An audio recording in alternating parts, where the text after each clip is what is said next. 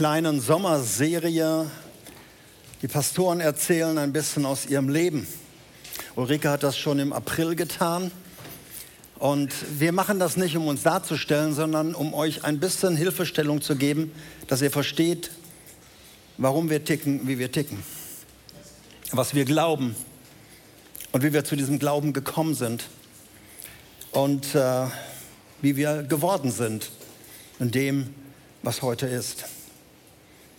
Und ich bin der Älteste der Dreierbande und deshalb habe ich auch die längste Predigt heute, weil ich ja viel, viel mehr Jahre auf dem Puckel habe als die.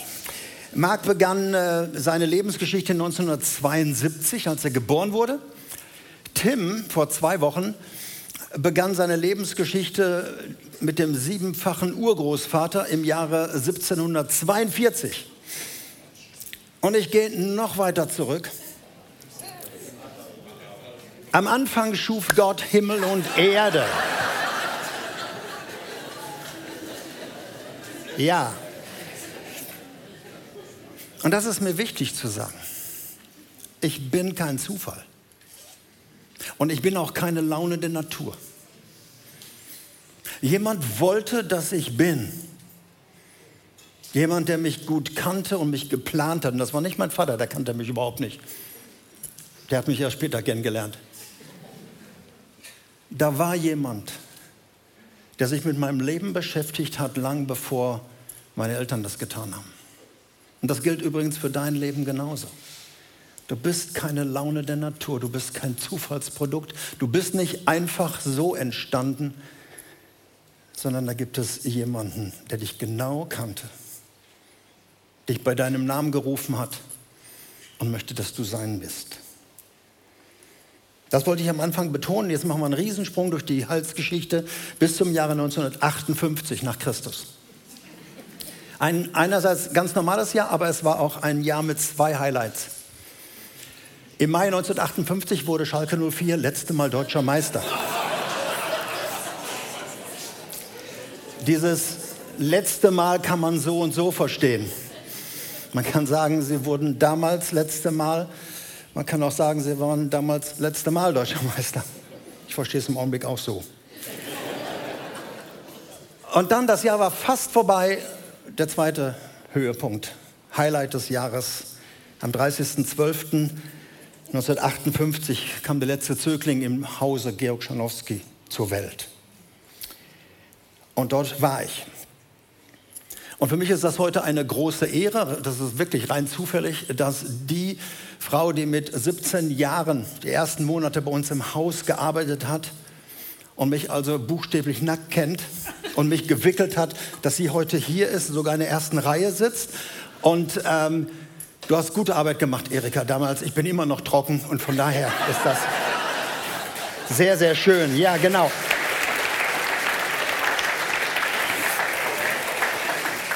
Über meinem Leben stand ein Satz, den meine Mutter mir später gesteckt hat. Und dieser Satz lautet, den kriegen wir auch noch groß. Denn meine Mutter hatte wirklich in knapp sieben Jahren fünf Kinder gekriegt. Und als der letzte daneben kam, war dieser Satz, na gut, okay, den schaffen wir auch noch. Haben sie auch. Vier Rollen gab es in dieser Familie bereits. Ich war der Fünfte und ich wollte nicht das fünfte Rad am Wagen sein und ich musste meine Rolle finden. Und vier Rollen waren bereits belegt. Der Rebell, das war der Älteste. Dann kam die Lieblingstochter des Vaters und weiblicher Josef. Zwar ohne bunten Rock, aber damit sehr, sehr knielang. Dann kam der musikalische Sunny Boy, Hans Werner. Ich glaube, der hat im Mutterleib schon angefangen zu komponieren. Das lag dem einfach. Dann war da eine aufmüffige kleine Tochter, die alles tat, um den Vater zu ärgern. Und ich musste meine Rolle finden. Jedes Kind braucht irgendeine Rolle. Und ich habe eine Rolle gefunden, weil ich der Letzte war, wollte ich auch die nötige Aufmerksamkeit haben und ich wurde der Familienclown.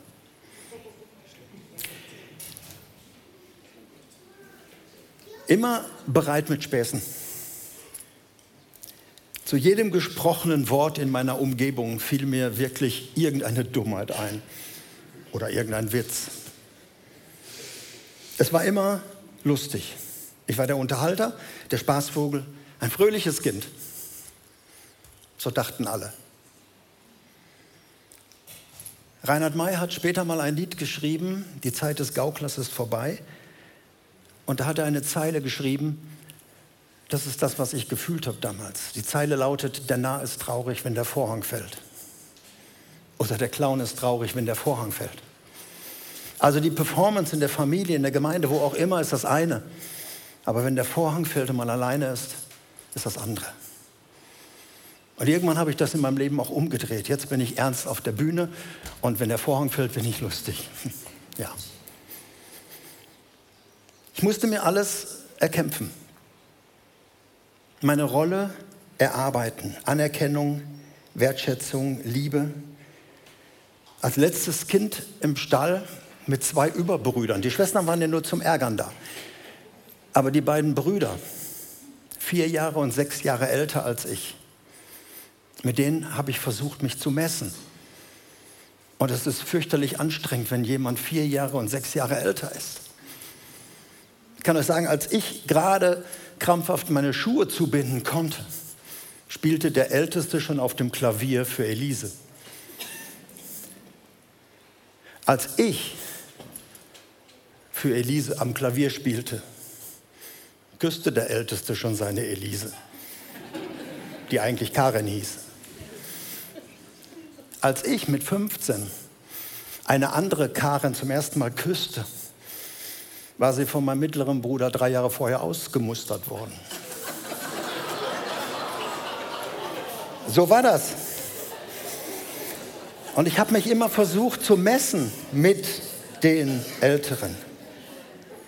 Und lange Zeit wusste ich einfach nicht, wer ich bin. Ich wusste, an die komme ich nicht ran. Aber wer bin ich eigentlich? Wer ist dieser Martin? Ich wuchs in einer Familie, die man so christliche Familie im buchstäblichen Sinne nennt. Da wuchs ich auf.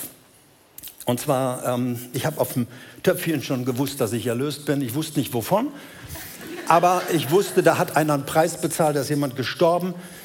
Und ich habe das Evangelium mit der Muttermilch aufgesogen, von Anfang an. Wir waren in einer traditionellen Pfingstgemeinde unterwegs nicht zu vergleichen mit den Pfingstgemeinden des BFP heute, sondern es war sehr traditionell, so ein Sprachengebet pro Monat.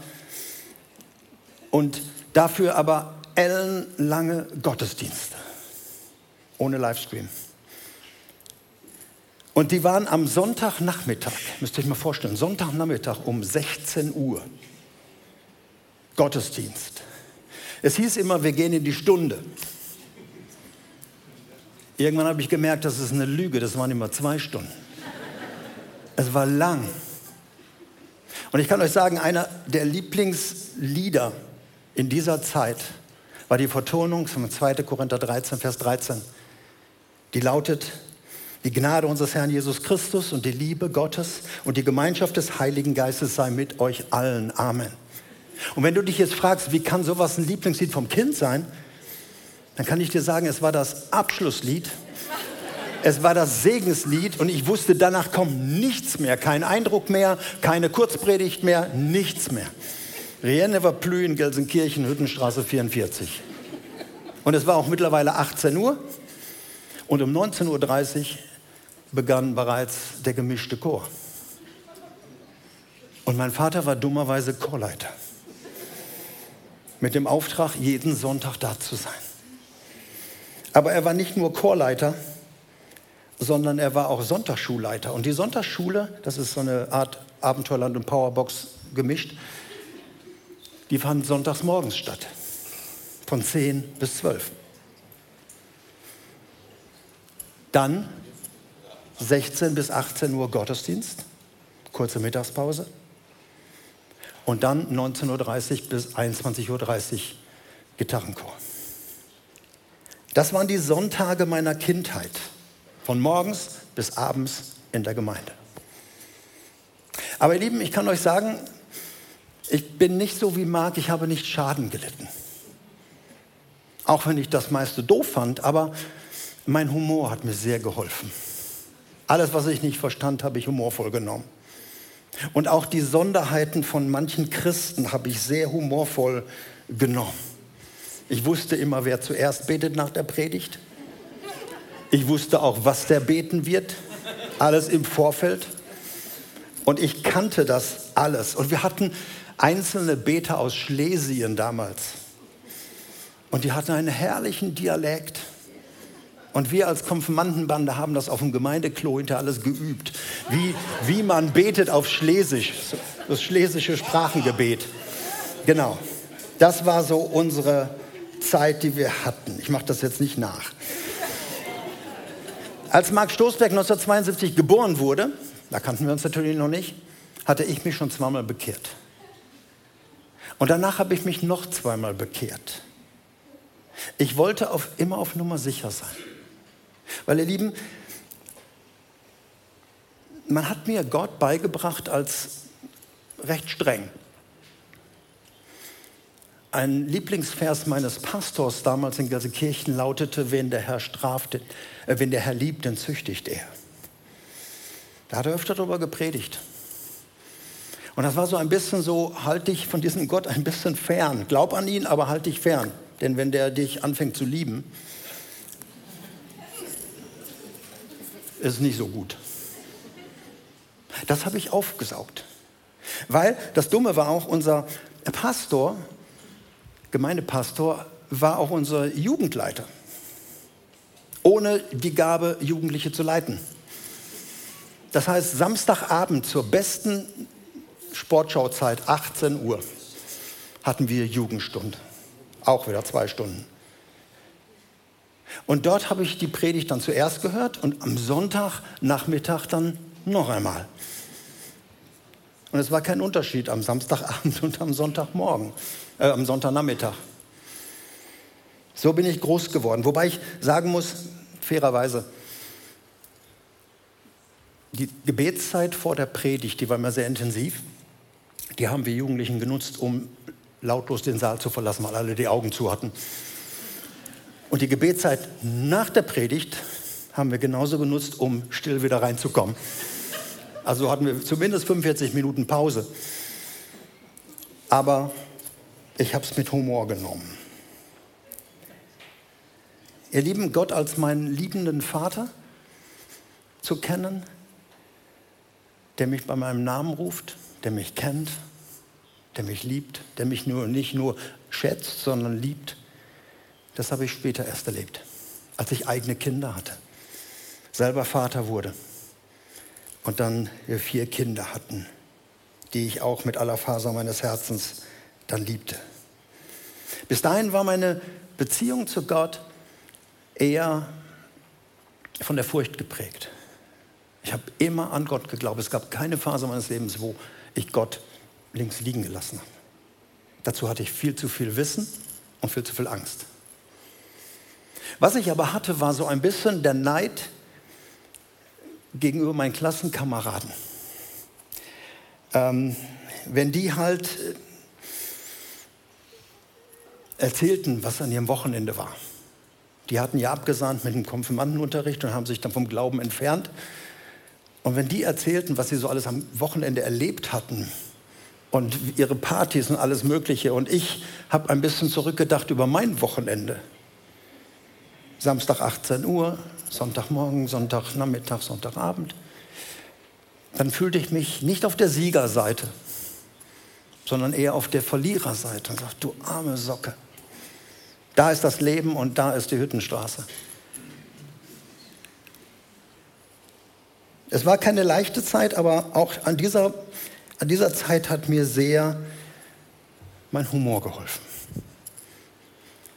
Und jetzt komme ich zu dem weiteren Weg. Schule war für mich ein notwendiges Übel und ich habe dieses Übel beendet vor dem Abitur noch, als ich ein Angebot bekam, Orthopädietechnik zu lernen habe ich sofort zugeschlagen, Hauptsache raus aus der Schule, Hauptsache Geld verdienen. Und ich bekam das Angebot und sogar das Angebot, ein orthopädisches Imperium einmal zu übernehmen, diesen Laden dort. Weil mein Chef und mein Vater, die kannten sich gut. Aber ihr Lieben, wie heißt es so schön, der Mensch denkt und Gott lenkt. Die Firma bekam ein anderer. Und dann wollten Liesel und ich, also meine Frau und ich, wollten dann halt mit dem Beruf der, der Orthopädie in die Christoffel-Blinden-Mission gehen und dort nach Äthiopien gehen und Menschen zu helfen. Das war unser Plan. Aber wie gesagt, Gott hatte einen anderen Plan. Alle Türen gingen zu. Und irgendwann sagte mein Bruder zu mir, möchtest du nicht Theologie studieren? Möchtest du nicht deine Predigtgabe ausbauen? Ich habe damals schon so bei Kurzpredigten immer auf der Straße gepredigt, bei Einsätzen. Ich konnte kein Theologie studieren, weil ich Abi abgebrochen hatte. Also landete ich auf einer Bibelschule. Und ich habe gesagt, okay, ich werde mich einmal dort bewerben, weil in der Zeit war meine stille Zeit, also das Lesen mit der Bibel, sehr still. Und ich konnte mir überhaupt nicht vorstellen, den ganzen Tag die Bibel zu lesen und zu studieren. Also habe ich gesagt, ich werde mich einmal bewerben, an nur da. Und wenn die mich ablehnen, Halleluja. Sie haben mich nicht abgelehnt. Und ich habe die Zeit dort verbracht. Einer der Gründe, warum ich auch nicht hingehen wollte, war, wir hatten schon Familie, wir hatten schon einen Sohn. Und ich konnte mir nicht vorstellen, kein Studiengeld bekommen. Wie kann Gott uns versorgen? Und Gott brauchte sechs Monate, bevor das Studium anfing, um mir zu zeigen, ich bin dein Versorger. Ich kümmere mich um euch. Geh du den Weg, den ich dir zeige, und ich kümmere mich. Und das war eine sehr wichtige Sache zu lernen. Nach der Bibelschule kamen sechs wunderbare Jahre als Jugendmissionar. Mit jungen Leuten Missionen entdecken, rumreisen in Deutschland, ganz Europa teilweise.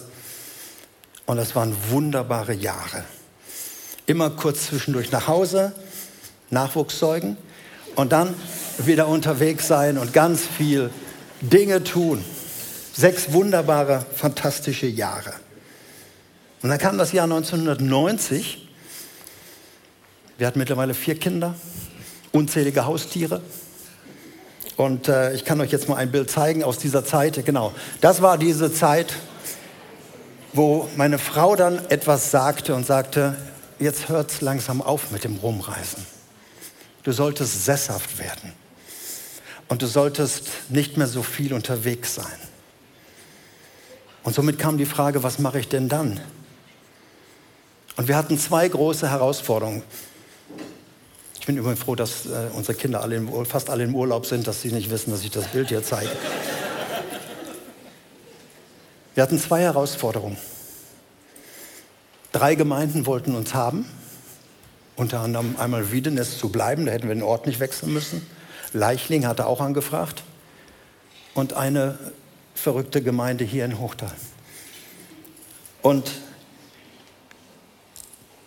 die Frage war einmal wohin, aber die Hauptfrage, die uns beiden bewegte, war Pastoren-Dasein. Und da meldete sich massiv die erfahrene Lebensgeschichte meiner Frau, aber die möchte sie aus ihrer eigenen Perspektive erzählen.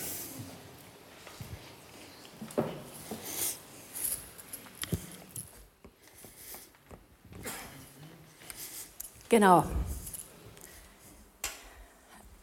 Ich starte mit einem, was uns immer wichtig war, wenn Dinge sich in unserem Leben begannen zu verändern. Ihr kennt das sicherlich. Wie macht man das? Wie wächst man da rein? Traut man sich das zu? Und an wichtigen Knotenpunkten unseres Lebens äh, haben wir immer gute Berater gehabt, die wir aufgesucht haben, die uns kannten. Uns war es wichtig, dass sie älter waren als wir äh, sie waren weise und dass sie mit Gott zusammen unterwegs waren. Das waren so die Punkte, die waren uns wichtig, auch gerade in dieser Zeit. Ich gehe da gleich nochmal drauf ein, möchte euch aber einladen, dass ihr mitkommt ein kleines bisschen in meine Geschichte, obwohl viele sie ja auch schon kennen. Ich bin als drittes Kind äh, in eine Familie von hinterher sieben Kindern geboren worden, also ich war da fast in der Mitte. Und grundsätzlich bin ich in einer Brüdergemeinde aufgewachsen. Und das war auch relativ eng dort. Mein Vater predigte dort oft, das war mir vertraut. Und er hat auch äh, die Sonntagsschule, das Abenteuerland und Powerbox geleitet. Und er konnte super gut Geschichten erzählen. Und auch das ist heute noch so ein Gut, äh, was ich mit mir rumtragen darf, als ganz großen Schatz. Die Vorstellung, seine enge Vorstellung, äh, er bekam nämlich eine Anfrage, sein, er war selbstständig, hatte ein Geschäft, das zu verkaufen und ob er nicht Pastor werden möchte in einer Gemeinde etwa 30 Kilometer von unserem Ort weg. Das Schwierige war für mich jetzt, ich spreche nur für mich, nicht für meine Geschwister, ich war Teenager, fest verankert in dieser Brüdergemeinde, die ich auch sehr liebte. Und äh, damals mit 14 durfte man in die Jugend. Das war für mich ein irres Privileg, dabei sein zu dürfen. Und ich hatte mich da sehr gut eingelebt. Und dann nahm er diese Berufung als Pastor an, dieser Baptistengemeinde. Und seine enge Vorstellung, wie das abzulaufen hat, so sein Dienst, wie wir uns verhalten sollten, was wir machen sollten, was wir nicht machen sollten, die engten mich sehr ein. Ein Beispiel. Im Gottesdienst am Anfang mussten wir immer alle mit. Nun waren wir ja sieben. Und es machte sich gut, wenn die Pastorenkinder vorne sitzen. Und das wollte er so gut gekleidet, nett, adrett, äh, alle saßen vorne. Und für ihn war es wichtig, dass wir Vorbild sind. Und er sagte sich, wenn wir, ähm, wenn ich das mache und ihr alle vorne sitzt, dann hat das so einen Sogeffekt auf andere. Haben wir nicht verstanden, aber es war ihm total wichtig. Aber bekommt mal ein 14-jähriges Kind, Mädchen, so leicht dahin. Druck war immer da. Und ich, es kam zur Rebellion meinerseits. Wir haben Kämpfe gefochten, mein Vater und ich. Manche konnte ich für mich entscheiden, viele konnte er für sich entscheiden. Hätte Martin, oder ich, wir sind ja bei der Berufungsgeschichte meinerseits und warum mir äh, Pastorenfrau Dasein äh, nicht im Blick war und auch schwer äh, gewesen war, ist die mein Hintergrund, so wie ich da aufgewachsen bin. Und ähm, hätte Martin damals, als wir uns kennenlernten, zu mir gesagt, ähm, oder wäre er schon auf einer Bibelschule gewesen, oder ich möchte Pastor werden, ich hätte ihn überhaupt nicht angeguckt. Da wäre überhaupt nichts passiert, weil ich diesen Hintergrund hatte. Und ähm, er war aber orthopädischer Schuhtechniker und Mechaniker. Und das war für mich sowas von gefahrlos, Vollkommen. Da konnte ja gar nichts passieren. Und somit starteten wir. Und da erlebe ich Gott, meinen Vater im Himmel, mit so viel Weitsicht und Humor. Ich bin da so begeistert von ihm und er und ich müssen manchmal darüber schmunzeln. Dass das einfach, wie er das eingestielt hat, ist für mich eine ganz große, ein ganz großes Ding gewesen. Dass ich heute hier stehe und das eigentlich ja niemals wollte. Ja, ich musste mit den dunklen Seiten meiner Vergangenheit kämpfen. Und auch Martin musste damit kämpfen. Aber Gott ließ mir Zeit, diese Entscheidung zu treffen und später auch in die Berufung der Pastorenfrau hineinzuwachsen. Denn es gibt ja kein Profilbild dafür. Die Berufung als Frau eines Pastors, das stand so am Anfang, und dann ganz viel später die Arbeit als Diakonin für den äh, Bereich Lebenshilfe, Seelsorge. Das hat mich sehr ausgefüllt. Und ähm, manche hier in Erkrath, die heute auch hier sind, waren auch ganz am Anfang dabei. Wir waren ja nur ein ganz, eine ganz kleine Gruppe, 34 Leute. Und ihr habt dazu beigetragen, dass wir uns entschieden haben oder dass ich ein weiches Herz kriegte für euch, für die Gemeinde. Und ähm, ja, warum war das so? Ich fand, als wir hier den ersten Besuch abgestattet haben, ich fand sie so witzig. Beispiel, äh, der da den Gottesdienst geleitet hat, wie der Silas heute, der hat äh, gesagt, und nun wollen wir mal jemanden ganz herzlich zum Geburtstag gratulieren. Alles ganz klein, müsst ihr euch vorstellen. Keiner hob die Hand, dass er Geburtstag hat. Dann stellt er, sagt er, ja, Cliff Richard hat heute Geburtstag. Ich kenne viele von euch gar nicht mehr, aber ich habe so gelacht. Das habe ich noch nie gehört, sowas, äh, dass man einem Sänger gratuliert. Das fand, fand ich sehr witzig. Ähm, also sie waren witzig. Sie lebten gern. Sie tranken gern ein oder zwei Gläser Wein zusammen. Und nachdem der Martin seine Probepredigt gehalten hat und wir hinterher zusammen essen waren, sagte die Ehefrau eines Mannes zu ihrer Tochter, die kommen nie nach diesem, nach diesem Essen. Wir kamen und beim Einstellungsgespräch, äh, was für mich auch sehr heilsam und ausschlaggebend war, also wir hatten uns entschieden, äh, ging es darum, dass jemand aus dieser kleinen Gruppe den Gemeindeleiter Horst Löber fragte, ja, und jetzt hast du alles gesagt, was der Martin so macht, was macht denn die Liesel? Und stand er auf und sagte, stopp, stopp, die Liesel macht gar nichts. Bezahlt wird der Martin. Und das war für mich so heilsam, dass ich mir selber, er sagte, sie sucht sich selber was aus, wann und was immer sie möchte. Und das war für mich anders, total anders und tatsächlich Befreiung pur.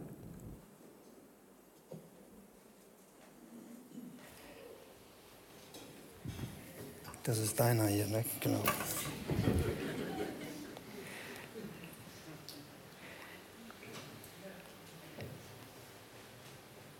Bevor ich kurz weitermache, möchte ich dir, Liesel, nochmal ganz herzlich Danke sagen.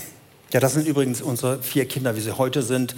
Nur sie sind erwachsen und äh, seht ihr sie auch, wie sie groß geworden sind. Ähm, danke für die Jahre, wo du hinter mir standst. Das ist nicht selbstverständlich, so nach deiner Erfahrung. Und ähm, dann wurde ich ja Pastor. Und dass du 30 Jahre, über 30 Jahre nicht nur an meiner Seite standst, das auch, aber immer hinter mir standst, geholfen hast, Familie zu leben, Gemeinde zu, in der Gemeinde zu arbeiten. Auch an dieser Stelle ganz, ganz herzlichen Dank. Steht nicht in meinem Manuskript, aber wollte ich dir einfach nochmal sagen.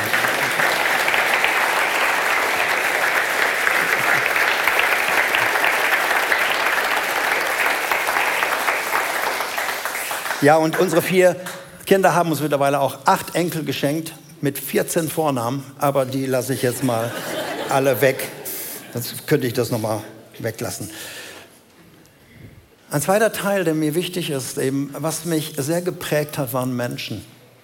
Schon als ich groß wurde, zum Beispiel mein Vater, Georg Schanowski, hat mich in zweierlei Sachen geprägt, was ich von ihm gelernt habe. Und das war, er war Visionär, er hat groß gedacht und er hat trotzdem, trotz der Gegenwehr von vielen Nicht-Visionären in der Gemeinde, dort in Gelsenkirchen, große Dinge im Reich Gottes gemacht. Oft die Lanze gebrochen, war der Erste, der Liederbücher damals rausgegeben hat. Es waren unglaubliche Dinge. Er hat Gitarrenunterricht in einem Knast in Werl gegeben, wo fast nur Langzeit-Schwerverbrecher saßen, da hatte er den Ruf, Gitarrenunterricht zu machen, muss man erstmal drauf kommen. Das große Visionäre, Reich Gottes zu bauen. Und das Zweite, was mich geprägt hat an ihm, war seine Großzügigkeit. Sehr zum Leidwesen meiner Mutter, die eher so aus einem kleineren ähm, Familienhintergrund kam und sparsamerem Hintergrund. Er hat immer gegeben in die Mission, zu den Missionaren, in die Gemeinden, auch für uns Kinder. Ihm war es wichtig als Laie, er hat nie Musikinstrument gelernt, er hat gesagt, ihr sollt alle lernen. Alle Kinder durften Klavierunterricht nehmen und das war zur damaligen Zeit sehr teuer. Und er hatte wenig Geld, aber das war ihm sehr, sehr wichtig. Ein zweiter Mensch, der uns dann kurz danach geprägt, geprägt hat, als bevor wir hier hinkamen, war Friedhelm Gerdes. Bei ihm habe ich gelernt, Gemeinde zu lieben, und zwar kleine Gemeinden zu lieben. Er war Pastor, äh, er war nicht Pastor, war äh, ehrenamtlich, hatte eine kleine Gemeinde zwischen Lüdenscheid und Altena, grüne Wiese. Und dort durften wir einige Jahre bei ihm und bei seiner Frau Ruth Gemeinde lernen und Gemeinde lieben. Das hat mich sehr geprägt. Und vor zwei Wochen haben wir ihn noch einmal besucht. Er ist jetzt 96 Jahre, lebt in Weltersbach. Und wir haben ihn besucht. Er hat uns beiden nicht erkannt. Und dann habe ich zu ihm gesagt, Fritte, wir haben doch zusammen Gemeinde gebaut. Und ihr Lieben, bei dem Wort Gemeinde leuchteten seine Augen.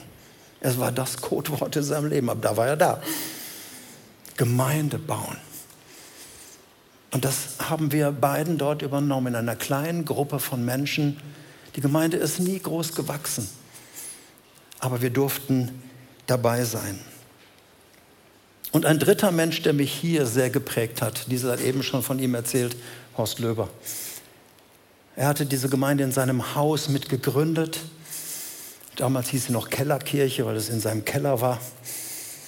Und bei ihm haben wir zwei, habe ich zwei Dinge lernen dürfen. Das eine ist, Menschen von unterschiedlichen Glaubenshintergründen lieb zu haben.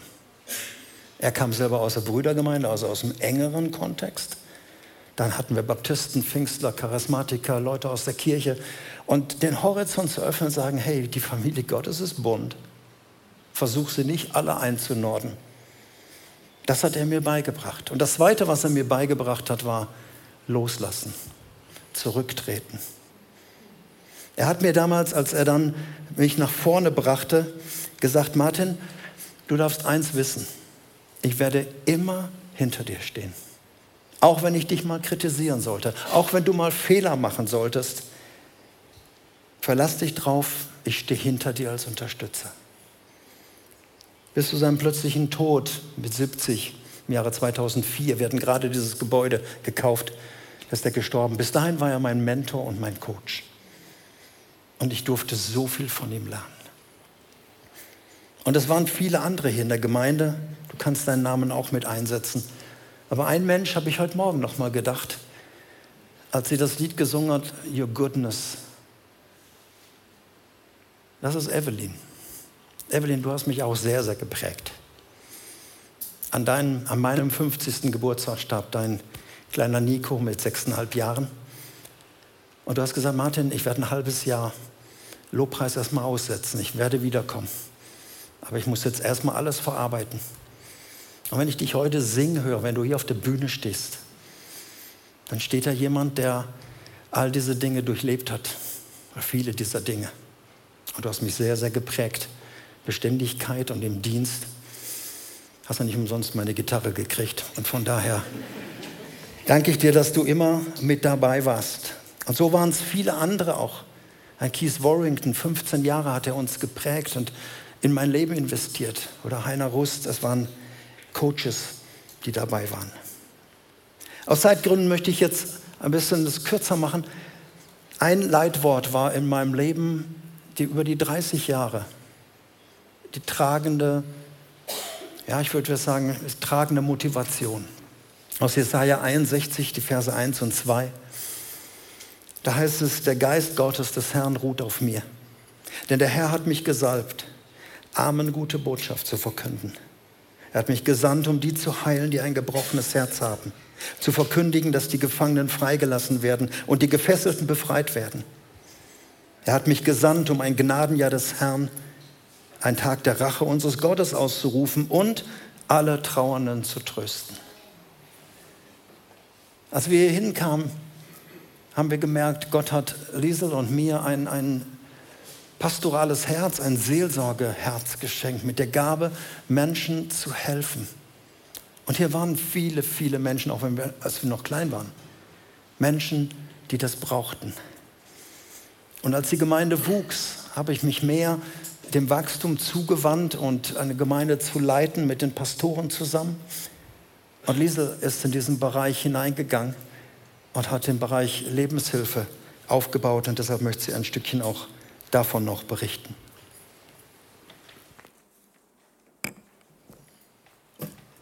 Kann ich hier stehen bleiben?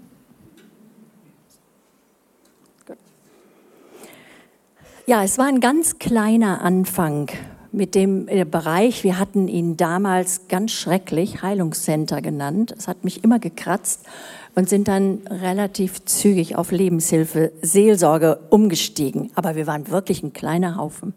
Und mit meiner Freundin Petra durfte ich diese Arbeit der Seelsorge in der Treffpunkt Leben Gemeinde nach vorne bringen und aufbauen.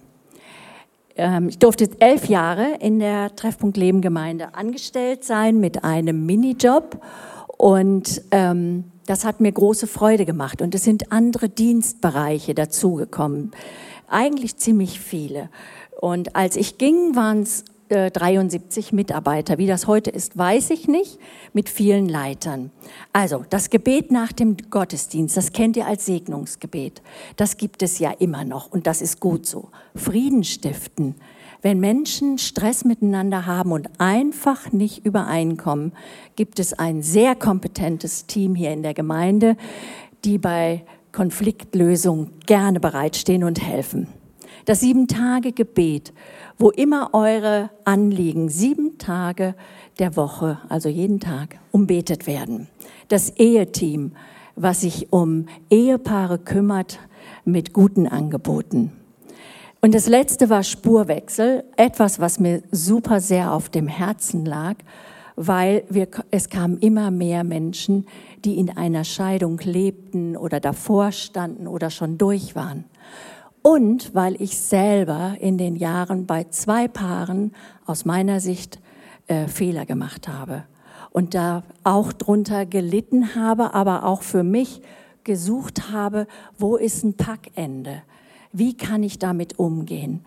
Und so entstand äh, Spurwechsel und ähm, da könnt ihr auch im Flyer nachschauen. Immer in der Zeit bei Treffpunkt Leben habe ich einen Mentor oder eine Mentorin zur Seite gehabt, alle elf Jahre. Das ist wirklich gut und das ist auch etwas, wofür ich die Gemeinde sehr liebe, dass keiner alleine rumwursteln muss, sondern wir haben jemanden zur Seite, der von Zeit zu Zeit auf unser Leben guckt, Zeit zu Zeit Fragen stellt, uns herausfordert äh, in dem, was wir tun. Und äh, seit zweieinhalb Jahren habe ich nicht mehr diesen Minijob, den hat jetzt Beate Pöpsel. Und ähm, das war für mich zunächst mal gar nicht so leicht, aber so mancher hat mir mitgeteilt, äh, ich weiß gar nicht mehr, ich weiß gar nicht, habe gar nicht mitgekriegt, dass du aufgehört hast. Es war mitten in der Corona-Zeit. Und ähm, wieder habe ich mit meiner Freundin Petra, mir ist das immer wichtig, ähm, wenn ich leidenschaftlich unterwegs bin, äh, kann ich nicht einfach was aufhören und dann weitermachen, als hätte ich es nicht gehabt. Bei, bei, mir geht das nicht. Und dann habe ich meine Freundin Petra gefragt, äh, kannst du mich begleiten? Ich möchte diese tolle Zeit, manchmal auch schwere Zeit, meine Arbeitszeit äh, abgeben. Und das war, lief für mich kreativ ab und ich sage, ich möchte gerne an die Düssel gehen, weil die Düssel, also wir wohnen um die Ecke äh, von der Düssel im Neandertal und da haben wir auf einer Bank gesessen und ich durfte den ganzen Dienstbereich so Stück für Stück für Stück abgeben. Und sie hat ganz geduldig neben mir gesessen. Und dann habe ich mich von euch verabschiedet, die in diesem Dienstbereich waren, die ihr da wart mit mir zusammengestanden habt. Und ähm, denn ich muss das so machen und ich kann dann hinterher auch dran denken. Ich habe dann für jeden Mitarbeiter einen Stein in die Düssel geschmissen. Höre ich ja heute noch plumpsen und sehe ich ja heute noch. Und das war für mich ein gutes, äh, ein sehr guter Abschied von dieser Arbeit, die ich so geliebt habe. Und es ist ein bisschen wie ähm, ich sagte schon eben, wenn man leidenschaftlich unterwegs ist, dann ist das wie eine Waage. Auf der einen Seite war der Schmerz des Aufhörens und auf der anderen Seite wusste ich, es war richtig. Das wusste ich in meinem Herzen total. Es war richtig. Und diese Waage musste ins Gleichgewicht kommen zwischen Schmerz und Aufhören. Heute ist der Schmerz überhaupt nicht mehr äh, da. Und ich bin so dankbar, dass äh, Beate Pöpsel diese Arbeit übernommen hat mit ihrer Farbe, mit ihren Gaben und sie macht das so großartig. Und wenn ihr Interesse habt, könnt ihr draußen, jetzt muss ich die mal eben hochholen, diese zwei Flyer euch mitnehmen. Wenn ihr rauskommt, gleich links und vor dem Infopoint. Da steht alles drin, was die Treffpunkt Leben Gemeinde in Bezug auf Lebenshilfe, Seelsorge anbietet. Nehmt es euch mit und ihr, die im Livestream zuhört, geht auf unsere Seite, klickt das an. Dann werdet ihr fündig und könnt den Flyer genauso lesen.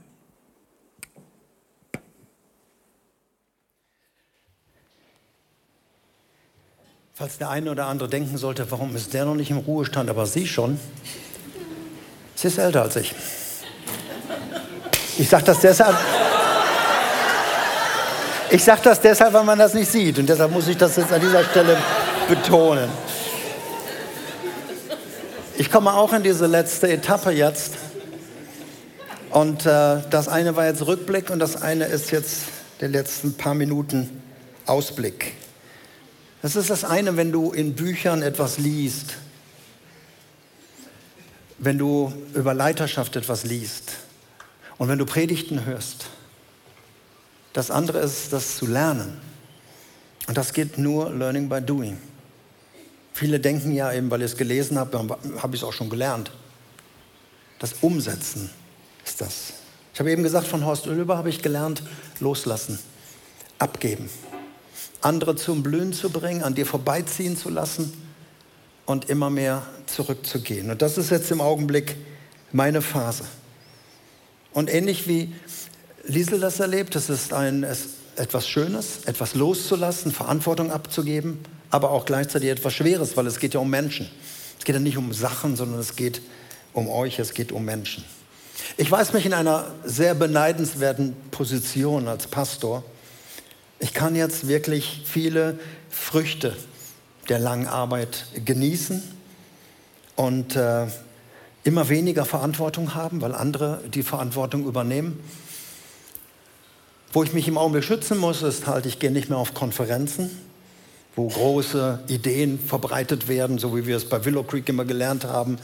Und als Visionär ist immer noch tolle Ideen, aber ich bin nicht mehr verantwortlich. Und deshalb schütze ich mich ein bisschen, dass nicht so sehr schmerzt.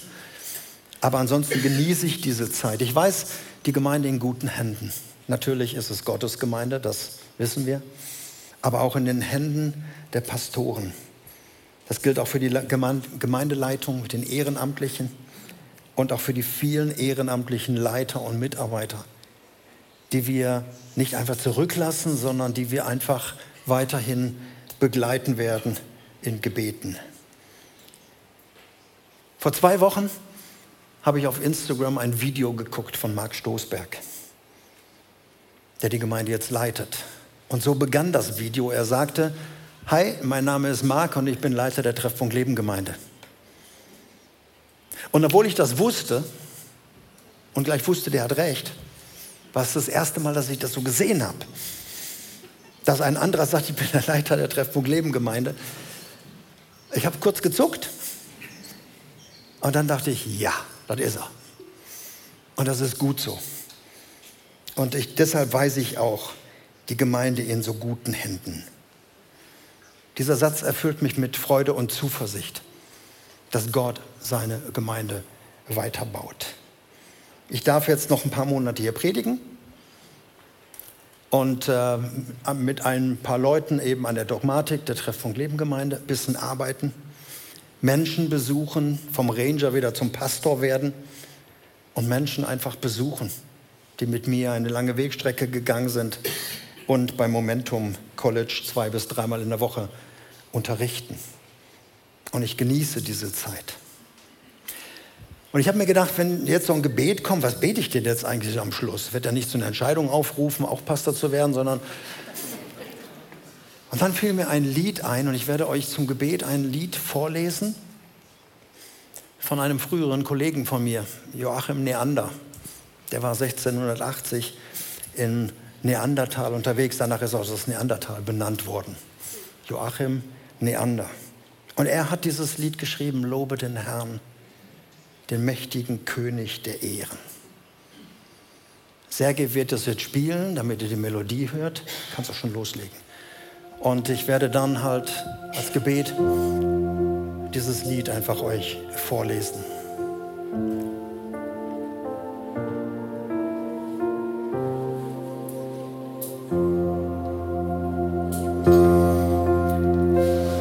Lobe den Herrn, der alles so herrlich regiert, der dich auf Adlers Flügeln sicher geführt. Er, der dich erhält, wie es dir selber gefällt. Hast du dies nicht auch verspüret? Lobe den Herrn, der künstlich und fein dich bereitet, der dir Gesundheit verliehen und dich freundlich geleitet. In wie viel Not hat nicht der gnädige Gott über dir Flügel gebreitet. Lobe den Herrn, der sichtbar dein Leben gesegnet, der aus dem Himmel mit Strömen der Liebe geregnet. Denk immer daran, was der Allmächtige kann, der dir mit Liebe begegnet. Und jetzt lobe den Herrn, und was in mir ist, lobe seinen Namen. Lobt ihn mit allen, die seine Verheißung bekamen. Er ist dein Licht. Seele, vergiss das bloß nicht. Lob ihn.